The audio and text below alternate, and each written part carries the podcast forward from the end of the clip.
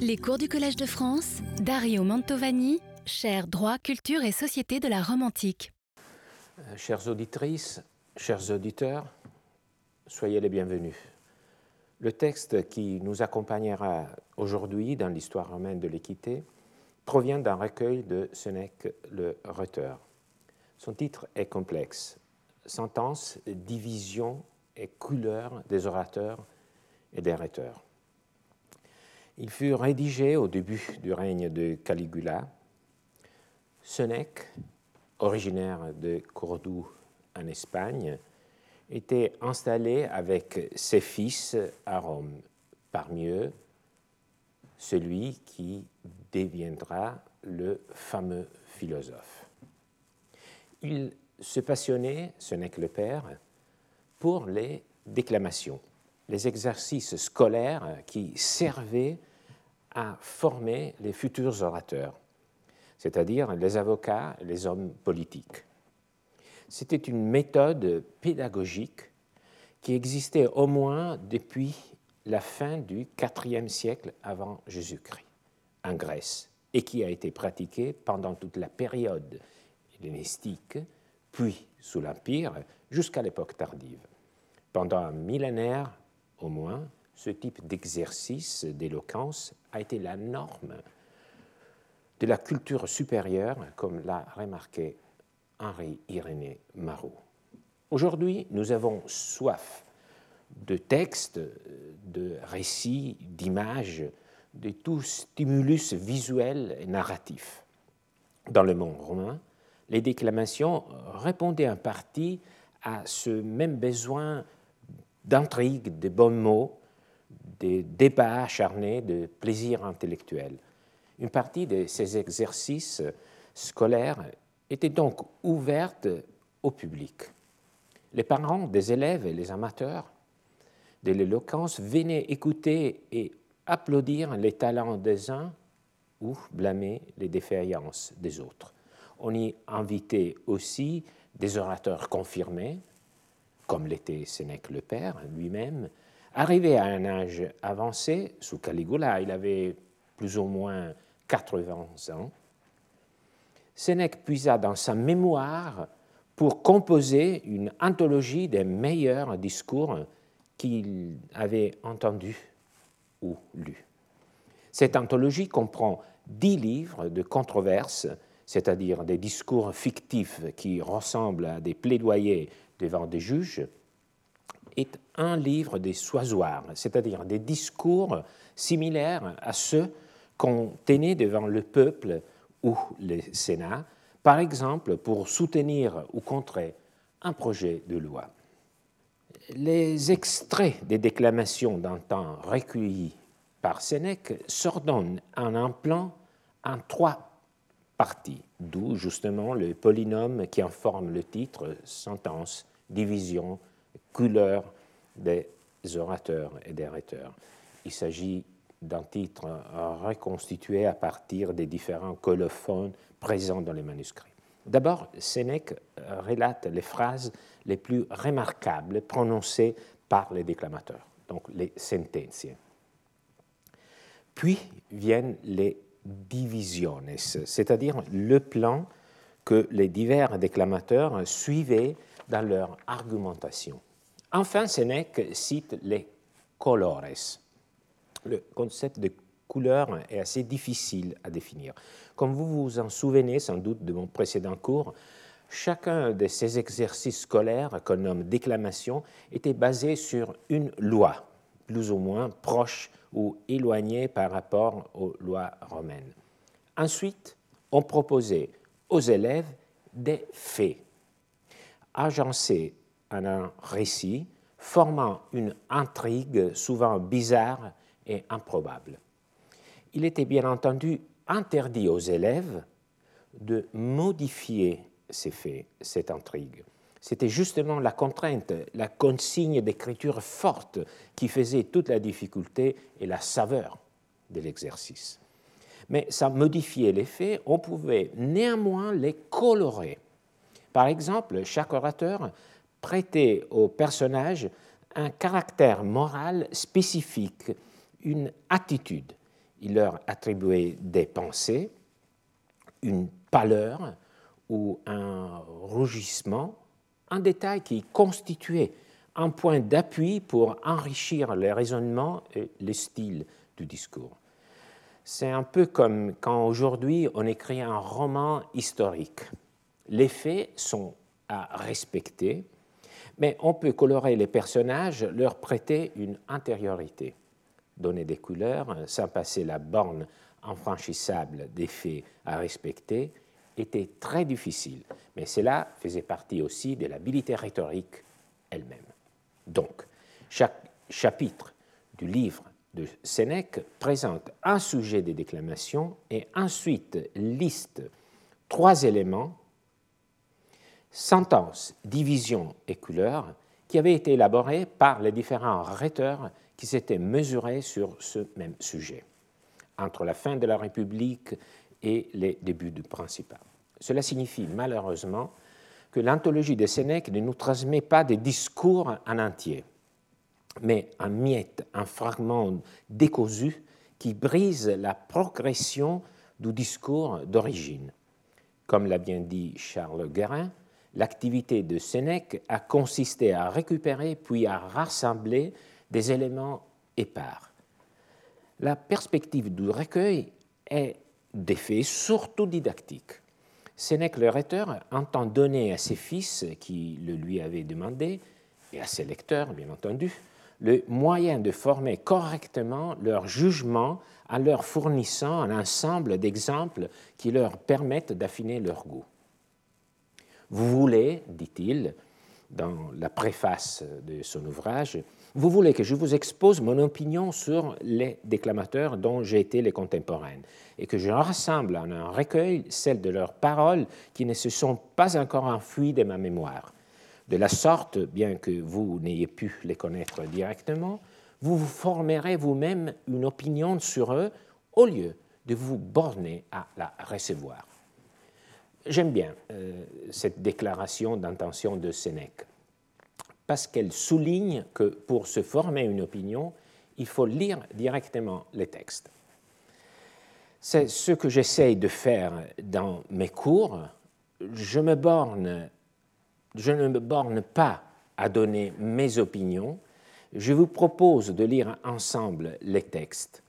Quant à l'objet, nous nous servirons du recueil de Sénèque d'une façon à peu près semblable, c'est-à-dire utilitariste, comme répertoire de raisonnement et des valeurs.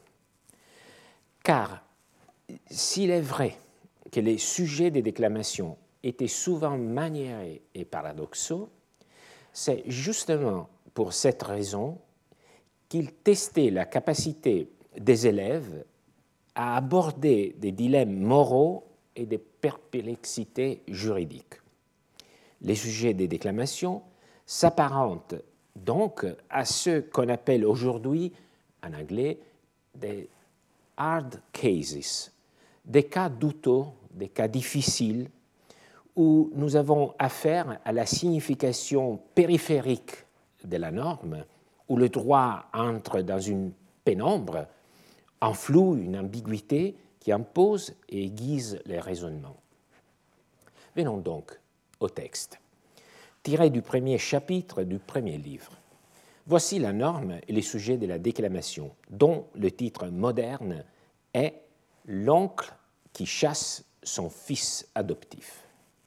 La loi dit les enfants doivent nourrir leurs parents sous peine de prison. Donc c'est la loi qui gouverne la controverse. Le récit, deux frères s'étaient brouillés. L'un d'eux avait un fils. L'oncle du jeune homme tomba dans la misère. Malgré la défense de son père, le jeune homme lui donna des aliments.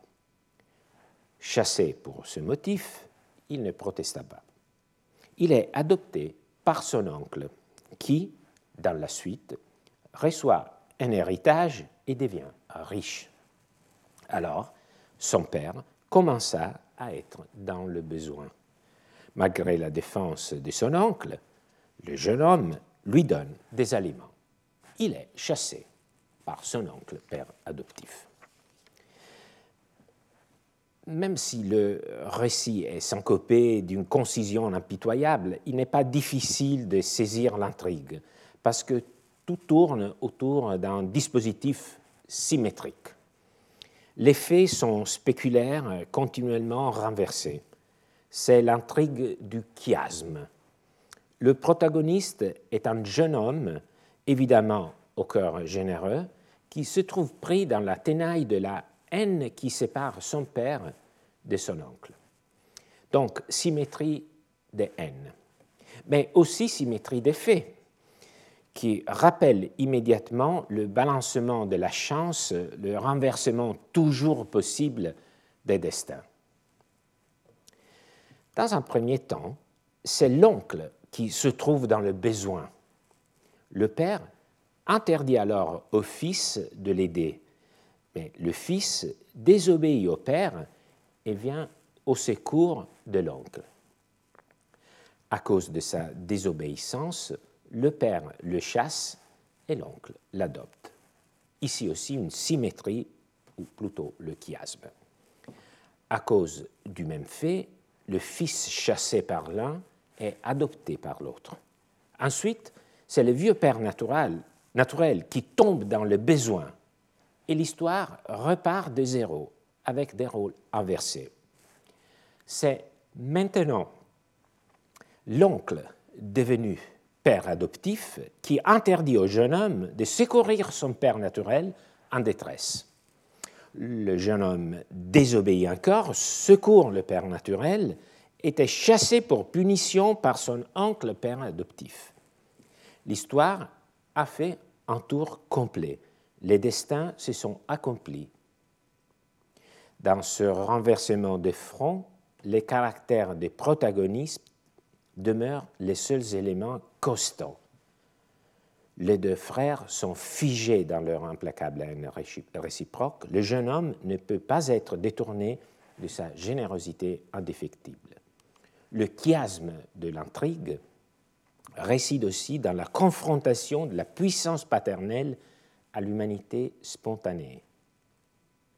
C'est cette symétrie des destins et des caractères qui rend les sujets de la déclamation difficiles à résoudre, presque inextricables. Elle peut effectivement être qualifiée de hard case. Les élèves étaient invités à soutenir à tour de rôle les deux positions, celle de l'oncle père adoptif et celle du jeune homme renié. Et pourtant, les textes sur lesquels nous nous arrêterons aujourd'hui abordent la question du point de vue seulement du jeune homme, qui poursuit en justice son oncle père adoptif pour contester sa décision de le chasser. Pour comprendre comment les déclamateurs ont démêlé cette intrigue familiale, deux précisions juridiques nous seront utiles. D'abord, parlons de la loi qui régit la controverse. Les enfants doivent nourrir leurs parents sous peine de prison, euh, d'être enchaînés, donc euh, c'est l'idée d'emprisonnement qui euh, fait surface. Une loi qui emprisonnait les enfants ne nourrissant pas leurs parents n'existait pas à Rome, mais il existait bien l'obligation pour les descendants de venir en aide à leurs ascendants dans les besoins, parents, grands-parents.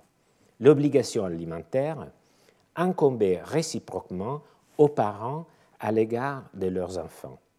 Venir en aide ou donner les aliments ou nourrir, nous utiliserons des synonymes, signifie donner tout ce qui est indispensable pour vivre.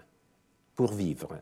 C'est-à-dire, c'est une définition qu'on trouve dans le digeste, que je vais vous lire, c'est-à-dire procurer les nourritures, mais aussi les vêtements et l'habitation, sans lesquels il n'est pas possible de ravitailler son corps donc une notion assez étendue de aliment. Si l'obligé n'offre pas spontanément son aide, il peut arriver qu'un père, une mère ou un autre ascendant soit contraint de saisir la justice afin de demander le versement de ces aliments. Il revenait au consul d'évaluer si une personne était dans le besoin et si les aliments lui étaient dus. Également de contraindre, si nécessaire, le débiteur à les verser. Bref, la loi de la déclamation exagère quant aux sanctions, il n'y avait pas d'emprisonnement, mais elle correspondait en gros au droit romain. Deuxième précision. Comme nous venons de le voir, l'intrigue de cette déclamation se base sur une double abdication euh, symétrique, c'est-à-dire que la même personne, un jeune homme, est renié d'abord par son père pour être venu en aide à son oncle. Ensuite, après avoir été adopté par cet oncle, il est chassé aussi par ce dernier pour avoir donné des subsides à son père naturel qui, entre-temps, était devenu indigent. En quoi consiste l'abdication L'abdicatio, en latin, est l'acte par lequel le père chasse, renie son enfant. Cet acte, dont il est continuellement question non seulement ici, mais aussi chez tous les déclamateurs latins, n'a pourtant jamais existé à Rome en tant que tel.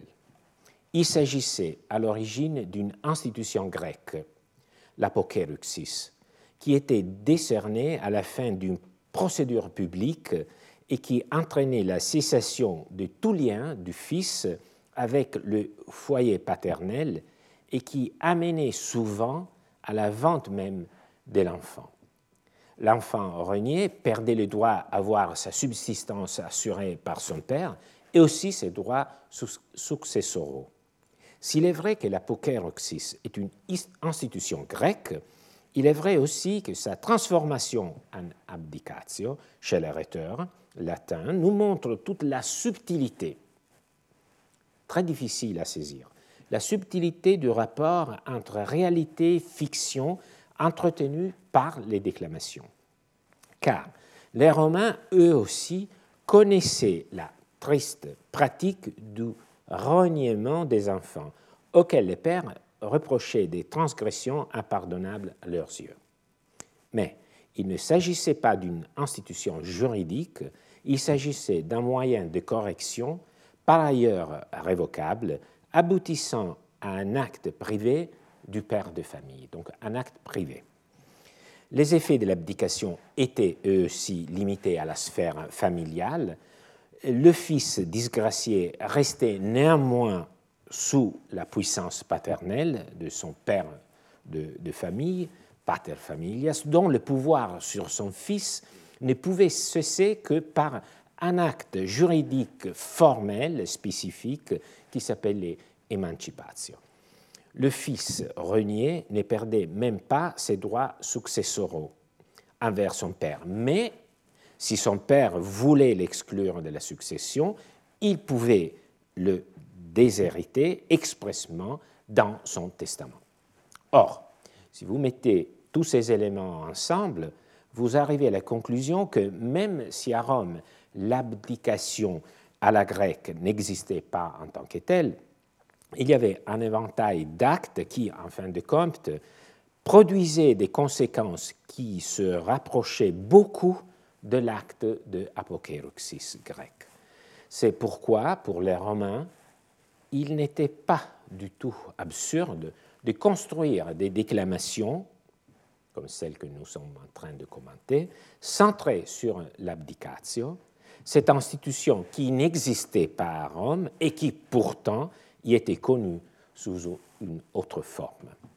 Et en effet, quand il y a lui-même nous le dit exprès. Ces sortes de questions, il nous dit, sont traitées aussi dans des vrais procès. Donc c'est l'opposition entre les vrais procès et les déclamations en tant qu'exercice scolaire. Donc, ce sujet propre aux déclamations euh, scolaires euh, donnait lieu à des questions qui étaient traitées aussi dans des vrais procès. Mais pourquoi? Parce que les arguments qu'on utilise à l'école pour un enfant renié, on les utilise au barreau pour un enfant déshérité qui réclame son bien devant le centumvir, c'est-à-dire devant le juge compétent à Rome pour les litiges concernant les héritages. Pour résumer, le cadre normatif de cette déclamation ne correspond pas exactement au droit romain, mais il lui est apparenté. N'en est qu'une déformation volontaire, j'ose dire une déformation contrôlée, qui leur permet de développer des, raisonnements qui, sans trop de difficulté, pouvaient être adaptés, comme nous le dit Cantilien, aussi à une discussion sur les plans du pur droit romain au barreau. Maintenant, nous avons tous les outils pour comprendre les aspects juridiques en jeu. Venons donc à la façon dont les rhéteurs développaient la controverse du point de vue du Fils. Comme je vous l'ai dit, nous ne possédons pas une déclamation entière à ce sujet. En revanche, nous connaissons le plan recommandé aux élèves pour développer leur discours. Ce plan, spécifiquement, avait été proposé par Porcius Latro, peut-être le plus célèbre des orateurs actifs à l'époque d'Auguste, lui aussi originaire de Cordoue, comme Sénèque le père, dont il avait à peu près le même âge et auquel le liait une amitié profonde. Ce plan que Latron avait élaboré est comme la radiographie d'une déclamation, son squelette, dont la chair était les mots que chaque élève pouvait choisir pour le revêtir. Laissons-nous conduire par la stratégie élaborée par Latron. Latron posa les questions suivantes il sépara le droit et l'équité, s'il peut être chassé, s'il doit l'être. Selon Latron, si ce jeune homme, ou pour mieux dire son avocat, veut contester son rejet par son oncle, l'objet du litige est effectivement une contestation de l'abdication du fait qu'il a été chassé par son oncle. Donc si le jeune homme voulait contester cet euh, acte de reniement par son oncle, cet oncle qu'il avait auparavant adopté par gratitude, donc ce jeune homme doit séparer soigneusement les droits de l'équité c'est-à-dire les analyser un par un dans son discours. Et vous voyez dans le texte euh, de Sénèque qu'on fait deux fois référence au droit à l'équité, donc le droit correspond à la question s'il peut être chassé, donc si le droit permet de le chasser, et l'équité correspond à la question s'il doit l'être donc si il est opportun qu'il soit euh, chassé. Mais question se pose à nous, effectivement, en lisant ce texte. Dans quel sens droit et équité sont-ils séparés? Les droits n'est-il pas équitable? Je répondrai ceci. L'équité représente un champ plus large que le droit, plus large. Et c'est pourquoi Latron estime opportun de les traiter distinctement pour montrer que les deux plans convergent tous deux à soutenir sa thèse. Et donc, nous aussi, nous traitons séparément ces deux aspects. En ce qui concerne le droit, Latron suggère aux élèves de se demander si l'oncle, père adoptif, avait le droit de chasser son fils. Sa réponse est implicitement négative, car il dit que le jeune homme avait l'obligation de venir en aide à son père naturel, indigent. Par conséquent, il n'est pas légitime que le jeune homme soit chassé par son oncle pour avoir obéi à une norme juridique C'est le même type de justification qu'on lit dans le Code pénal français, à l'article 122. N'est pas pénalement responsable la personne qui accomplit un acte prescrit ou autorisé par les dispositions législatives. La théorie romaine de l'invention, de la rhétorique de l'invention, définissait ce type d'approche défense absolue et s'encadrait dans l'état des causes judiciaires. On l'appelait défense absolue car pour se justifier, l'accusé n'a pas besoin de recourir à des circonstances étrangères au fait lui-même. Il peut dire, comme dans ce cas, que l'acte, venir au secours de son père naturel, était non seulement autorisé, mais aussi imposé par le droit. Euh, je, me borne à souligner vraiment en passant euh, comment, euh, sans s'en apercevoir, certains principes de la rhétorique antique ont traversé les époques et se sont déposés même dans la législation moderne. Mais pour arriver à cette conclusion, donc que le fils était obligé de venir au secours de son père et donc il ne méritait pas d'être chassé, il faut d'abord démontrer qu'effectivement, ce jeune homme, même après avoir été adopté par son oncle, avait maintenu la qualité de fils de son père naturel, et donc qu'il était encore obligé de lui venir en aide. D'où la question suivante. Perd-on la qualité de fils après avoir été chassé? Donc, euh, imaginons-nous les élèves euh, aux prises avec cette déclamation, ils devaient porter des arguments à la faveur de la thèse selon laquelle le renvoi notait pas la condition de fils à qui le subissait. Mais dans l'intrigue qui était la base de la déclamation, les cas vous savez bien, était plus compliqué, car nous savons que le jeune homme, après avoir été chassé la première fois par son père naturel pour être venu en aide à son oncle dans les besoins, avait été adopté par cet oncle. D'où cette nouvelle question, perd-on euh, la qualité de fils, pas seulement pour avoir été chassé, mais pour avoir été adopté par une autre personne? Voici une représentation de la question. Est-ce que le fils demeure, disons, père, euh, fils de deux pères, ou est-ce qu'il perd son rattachement à son père naturel? Je n'insiste pas sur les réponses à ces questions selon le droit romain, il nous suffira de savoir que le juriste abordait un cas similaire, c'est-à-dire le cas où un fils était sorti de la puissance paternelle par l'acte formel qu'on appelait émancipation, ou par une autre cause, par exemple lorsque son père avait perdu la citoyenneté. Alors, dans ce cas, qui n'est pas tout à fait le cas de la déclamation, mais vous voyez qu'il y a toujours un décalage entre déclamation et, droit, mais c'est un décalage qui nous permet euh, néanmoins d'établir un lien.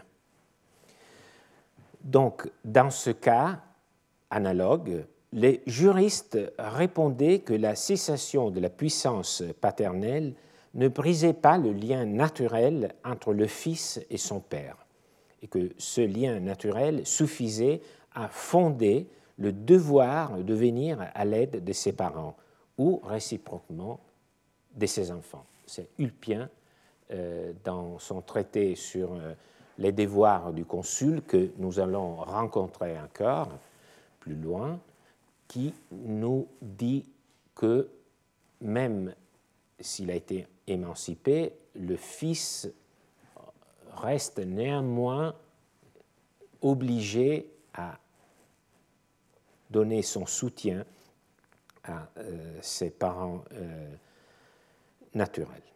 Donc, il n'est pas surprenant si Latron, dans son plan, considère que le fils demeurait obligé de venir à l'aide de son père naturel. Et donc, il peut soutenir, dans le cadre de cette défense absolue dont je vous ai parlé, qu'il n'a fait qu'obéir à la loi. D'où naissait une nouvelle question. Si l'on admet que le jeune homme chassé par son père est encore fils, tous ceux qui n'ont pas nourri leur père sont-ils punis se demande Latron dans son plan. Exemple de ceux qui sont malades en prison, en captivité. Si la loi pour un fils admet quelques excuses, peut-on admettre une dans ce cas particulier? Alors, je sais que ça commence à devenir un peu difficile, mais je pense que euh, vous devez avoir la même attention que vous prêterez à un maître qui est en train de vous expliquer toutes les consignes, les outils, les détours, euh, mais aussi le bien fondé de votre démarche pour euh, achever un exercice qui est à la fois compliqué, mais aussi intellectuellement satisfaisant. Et donc, vous comprenez ce type d'instructions comme vraiment des instructions qu'il faut un peu déchiffrer. Et je pense que si on y songe avec un, peu d'attention, euh, la stratégie devient claire. Toute l'argumentation porte sur la question de savoir si le fils était obligé à venir à l'aide de son père naturel, même après qu'il avait été chassé et qu'il avait été adopté par son oncle. Donc, nous avons vu que la première partie affirmative il demeure quand même lié à son père par ce lien biologique naturel, et donc cette obligation de lui euh, aller en secours euh, demeure. Mais vient alors une possible objection. Et c'est ça aussi tout l'intérêt de cette déclamation, de cet exercice, parce que cet exercice nous pousse à comprendre qu'une discussion juridique a toujours euh, deux côtés. Elle est prise dans une polarité. Il y a toujours un argument pour et une possible objection. Et donc, l'objection qui, qui surgit maintenant est celle-ci. Même si l'on admet qu'il est encore fils de son père naturel et qu'il doit donc le nourrir, peut-être qu'il aurait pu se dérober de ce devoir, justement car son oncle lui interdisait de secourir son père. Aurait-il pu invoquer une excuse telle que peuvent l'invoquer ceux qui sont malades? Maintenant, on comprend pourquoi il y a ces, ces exemples, ceux qui sont malades ou en prison ou en captivité, pour justifier de ne pas avoir accompli un acte qu'ils avaient le devoir d'accomplir on peut utiliser cette métaphore. Je pense que le raisonnement devient vraiment très clair. Un fils sous la puissance paternelle est-il comme un prisonnier? Nous n'avons pas dans les sources anciennes des réponses précises à cette interrogation, mais il est bien probable que Latron croyait que le fils, dans ce cas, gardait sa liberté, son autonomie vis-à-vis d'un ordre illégitime. Nous savons par exemple que l'obéissance due par l'esclave à son maître s'étend jusqu'au point où l'ordre vise à la perpétration d'un acte criminel. Au-delà de cette limite, l'esclave n'est pas tenu d'obéir. On dit nec in servus domino parere debet. À plus forte raison, le fils, qui était un citoyen libre, n'était pas tenu d'obéir à un ordre paternel illégitime. La question de droit est donc réglé, est donc réglé en faveur du Fils. Il peut bien invoquer, pour recommencer, revenir au début de l'explication du raisonnement de Latron,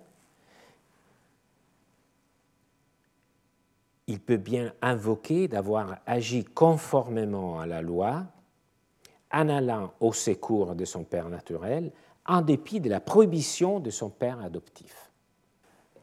Latron propose maintenant de passer du côté de l'équité. Pourquoi passer sur ce plan? Il ne suffit pas de démontrer que le droit se range du côté de celui qu'on défend. Il faut aussi montrer que l'équité les soutient. L'équité résume la vision de la justice partagée par la communauté. Peu importe si les normes sont conformes ou difformes on ne peut pas arriver à convaincre un juge du bien fondé de sa position si on n'arrive pas à le convaincre qu'elle se range du côté de l'équité. Donc, encore une fois, nous sommes dans un exercice scolaire, dans une perspective oratoire, donc il faut construire un discours qui sert à convaincre. Ce n'est pas un discours qui sert seulement à montrer euh, l'habileté de celui qui le euh, produit. Ce discours est bien euh, agencé s'il arrive à convaincre. Et donc, il y a, si vous voulez, un, arrière-plan psychologique qui est une des bases de, de, la rhétorique ancienne. Le juge ne pourra pas être convaincu seulement sur la base des données juridiques. Il faut qu'il partage aussi la vision axiologique, les valeurs qui sont derrière l'interprétation qu'on lui propose. Donc, pour explorer ce côté, le côté de l'équité, Latron propose euh, le raisonnement qui suit. Quand même celui qui a reçu des aliments n'aurait pas mérité d'en recevoir, celui qui en a donné a-t-il eu tort? Cette question implique que le comportement du jeune homme était d'autant plus appréciable car il a aidé son père naturel qui l'avait chassé. Donc, subir un nouveau rejet serait le comble de l'iniquité. Nous avons procéder jusqu'ici comme sur des rails, ceux qui nous sont tracés par l'impeccable stratégie rhétorique de Latron. Division entre droit et équité, division des questions en sous-questions, mais ici, notre discours risque de voler un éclat. L'équité semble se présenter sous une forme extrêmement vague. Et c'est là que nous pouvons faire un pas en avant, parce que les Romains, rhéteurs et juristes, mais aussi philosophes, avaient compris que l'équité se compose de multiples facettes et qu'il faut essayer d'en faire un catalogue et d'en trouver les fondements. Dans ce cas, l'équité, disent les Romains, est basée sur la nature, plus précisément sur les liens de sang qui unissent les parents et les enfants, les ascendants et les descendants. Cela se reflète dans la déclamation. Euh, ce n'est pas Porcius euh, Latron qui avait développé euh, cet aspect, mais un autre excellent rhéteur, Iunius Gallion, lui aussi un ami de Sénèque. Petite anecdote, Sénèque avait donné un de ses fils en adoption à ses rhéteurs Galion, la question des rapports entre pères adoptifs et naturels n'était donc pas éloignée de leur propre expérience. Galion, on le lit encore dans le recueil de Sénèque, donc vous voyez que ce recueil est un répertoire de fragments épars et donc, il nous faut de les récupérer et d'en tirer euh, les renseignements qui, qui nous semblent euh, utiles pour euh, notre, développer notre discours. Donc, Galion soutient qu'un fils ne pouvait être chassé pour une action qu'il était dans son pouvoir de faire.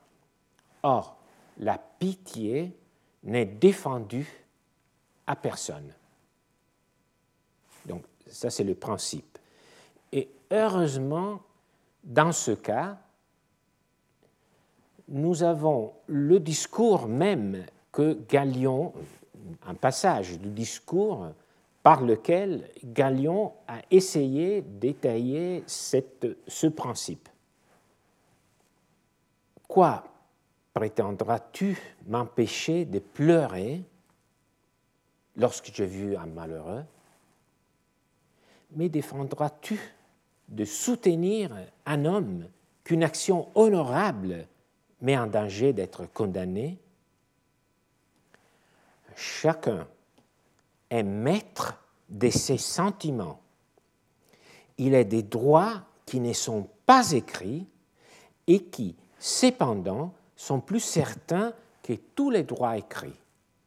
Je veux être fille de famille, c'est-à-dire toujours soumis à la puissance paternelle, à tes ordres. J'ai le droit de donner l'aumône à un malheureux et la sépulture à un cadavre.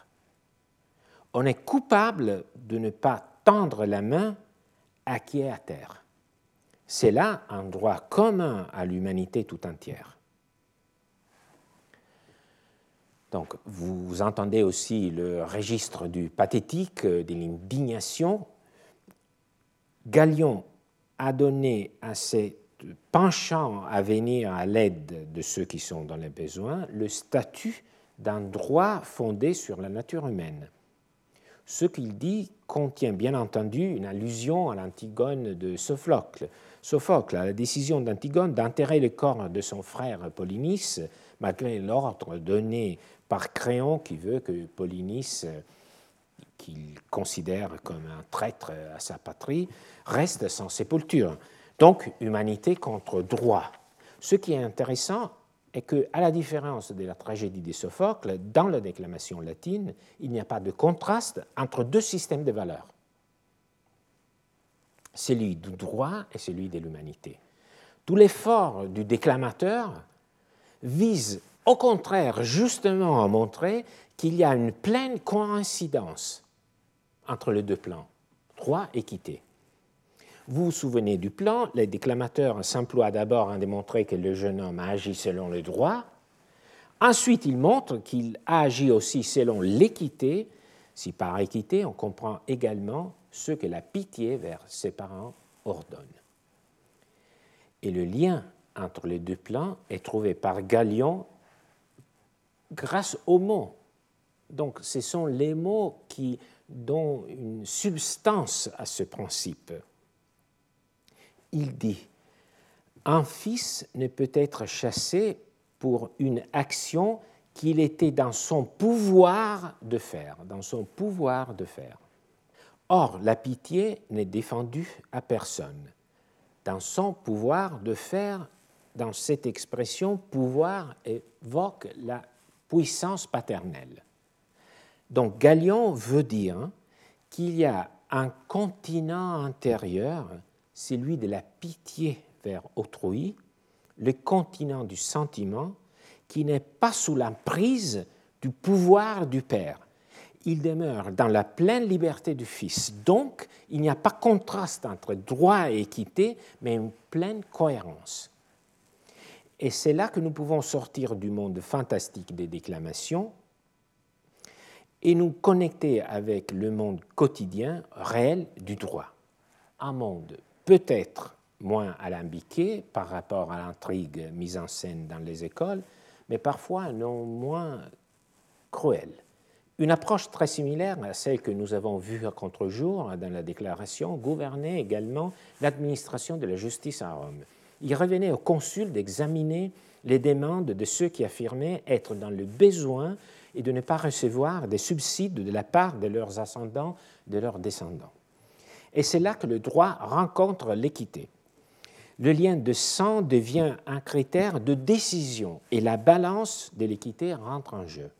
C'est les juristes ulpiens, au début du IIIe siècle après Jésus-Christ, donc un siècle environ après la déclamation, qui nous en parlent en ce terme.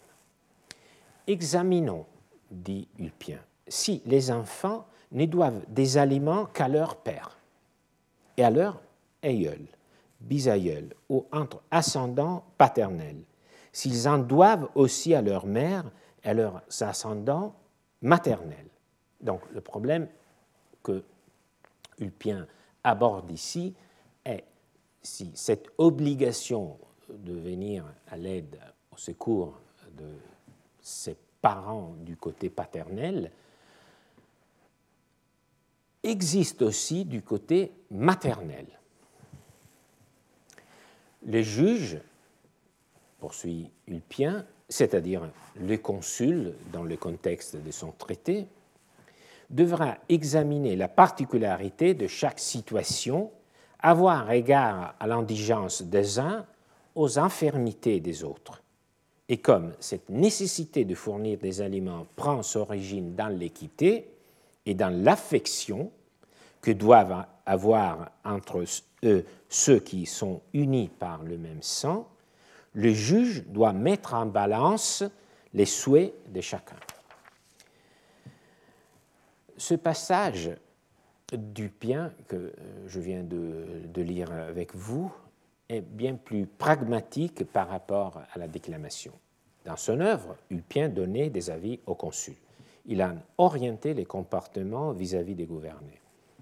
Pour tout vous dire, ce traité nous offre un point de vue complémentaire par rapport à celui de la déclamation. Il faut faire un petit effort d'imagination, mais effectivement, il s'agit de deux textes complémentaires. Parce que ce traité prend en compte les litiges, tout comme les déclamations, mais non du côté des particuliers en cause, mais du côté du juge. Donc c'est une vision euh, du même enjeu, mais d'un point de vue différent, celui du juge.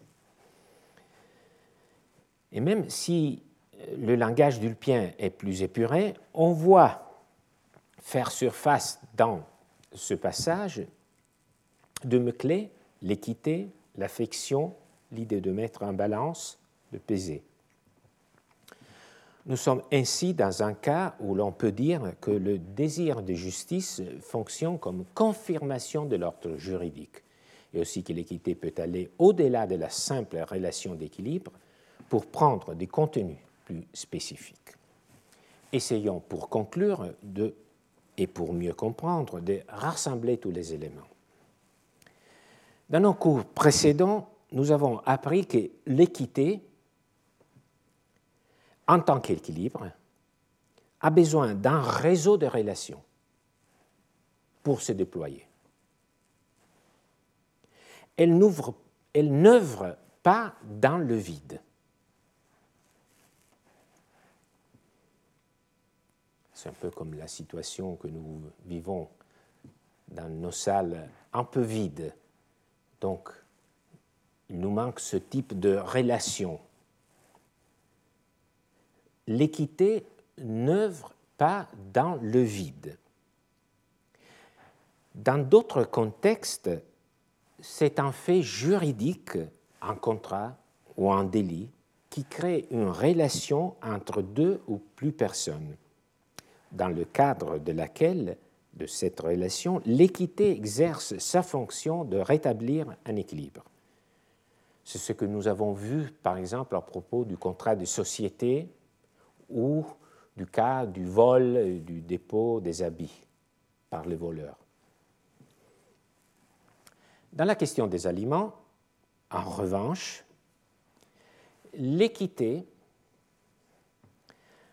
s'insère et crée sert et crée un réseau des relations de solidarité dont l'origine est la reproduction naturelle qui commande la trajectoire des personnes bien plus que toute convention sociale.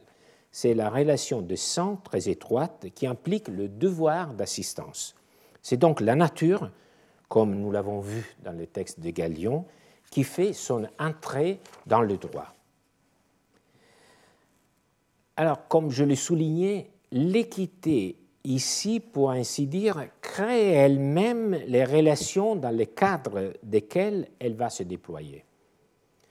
Mais bien que tentée de nature, l'équité ne se détache pas complètement de la notion d'équité en tant qu'équilibre que nous avions déjà rencontré. Le texte d'Ulpien a recours au lexique de l'équilibre du paysage. Le consul, dit-il, doit mettre en balance les souhaits de chacun, plus précisément l'indigence des uns, les infirmités des autres. Et c'est là, à l'intérieur du cadre des relations de solidarité, qui sont à leur tour basées sur cette idée de nature. Donc, le mot équité n'est pas seulement un mot, mais une notion assez complexe.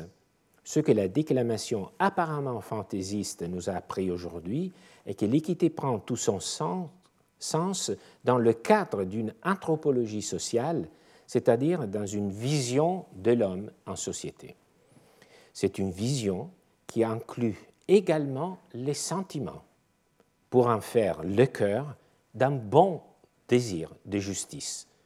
C'était le désir de justice de ce jeune homme dont la seule faute était d'être trop généreux. Je vous remercie de votre attention. J'en profite pour remercier ceux et celles qui ont bien voulu euh, me faire part de leurs euh, commentaires, euh, leurs réactions par mail et j'espère de vous revoir la semaine prochaine. Retrouvez tous les contenus du Collège de France sur www.colège-2-france.fr.